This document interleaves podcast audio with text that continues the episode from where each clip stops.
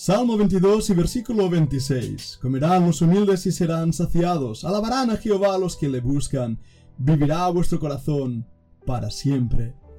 Bienvenidos a un nuevo podcast de nuestro grupo de estudio internacional. Hoy estoy apegado a él. Si quieres formar parte de este grupo de estudio diario donde más de 22 naciones están siendo representadas, queremos invitarte a que envíes un correo electrónico a más que maravilloso arroba yahoo.es o fundacionbiblica gmail.com. Será para nosotros un placer tenerte con este grupo donde el Señor está tocando corazones, transformando vidas y llevándonos a los pies de la cruz.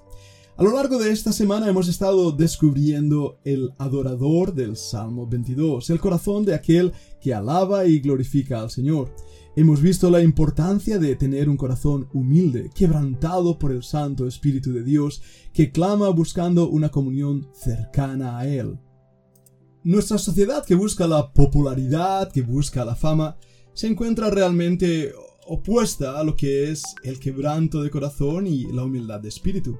Pero cuando leemos la palabra del Señor, descubrimos rápidamente que Dios quiere llegar a lo más íntimo de nuestra alma a través del quebranto y la humildad. Mira por ejemplo el Salmo 34 y versículo 18. Cercano está Jehová a los quebrantados de corazón y salva a los contritos de espíritu. Veamos el Salmo 51 y versículo 17. Los sacrificios de Dios son el espíritu quebrantado al corazón contrito y humillado, no despreciarás tú, oh Dios.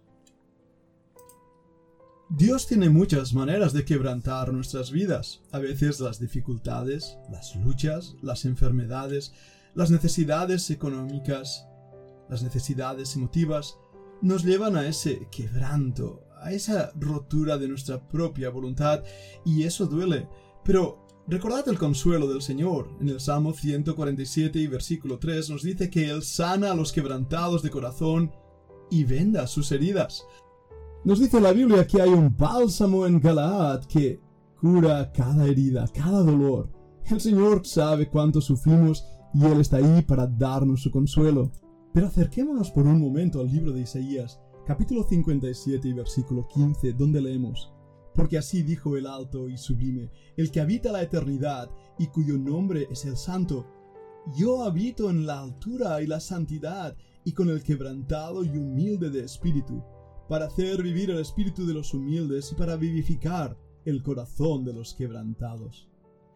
Dios habita con el quebrantado. ¿Os dais cuenta lo que eso significa, queridos hermanos? A diferencia de lo que la sociedad actual promueve e intenta defender, Dios, en su bondad y misericordia, desea que nosotros tengamos una vida quebrantada, humillada delante de Él. ¿Por qué? Porque Él mismo es humilde. Veámoslo en el Nuevo Testamento. El Señor Jesucristo dijo, aprended de mí que soy manso y humilde. Ese es el carácter de nuestro Señor y nos está invitando a reproducir su carácter en nosotros. Pero ¿cómo? ¿Cómo podemos conseguir esto? Mira en Isaías, capítulo 66 y versículo 2. Mi mano hizo todas estas cosas, y así todas estas cosas fueron, dice Jehová, pero miraré a aquel que es pobre y humilde de espíritu, y que tiembla a mi palabra. Lo has oído bien. La palabra de Dios es la que nos hace temblar ante su presencia. Es un espejo un espejo que muestra la realidad de nuestro corazón y que nos hace ver cuánto que necesitamos la obra del Espíritu Santo en nuestras vidas para ser como Dios quiere. Cuando contemplamos las bienaventuranzas o el fruto del Espíritu Santo en esas nueve manifestaciones, descubrimos rápidamente que la humildad, la mansedumbre, forma parte de la vida cristiana. Escucha de nuevo lo que dice Mateo 5 el Señor Jesús. Bienaventurados los pobres en espíritu. Eso quiere decir los humildes, porque de ellos es el reino de los cielos. Bienaventurados los que lloran, los que son quebrantados, porque ellos recibirán consolación. Bienaventurados los mansos, la palabra quiere decir obedientes, porque ellos recibirán la tierra por heredad. Bienaventurados los que tienen hambre y sed de justicia, porque ellos serán saciados. ¿Os dais cuenta las mismas palabras que el salmista nos recuerda en el Salmo 22 cuando nos dicen, comerán los humildes y serán saciados? Y compara esto con los frutos. Oh no, me equivoqué de nuevo. El fruto. Fijaros que muy a menudo hablamos de los frutos del Espíritu Santo cuando en realidad es un solo fruto. Es como un racimo de uvas, un solo fruto pero muchas bolitas. El fruto del Espíritu es amor, gozo, paz, paciencia, benignidad, bondad, fe, mansedumbre, templanza. Contra tales cosas no hay ley.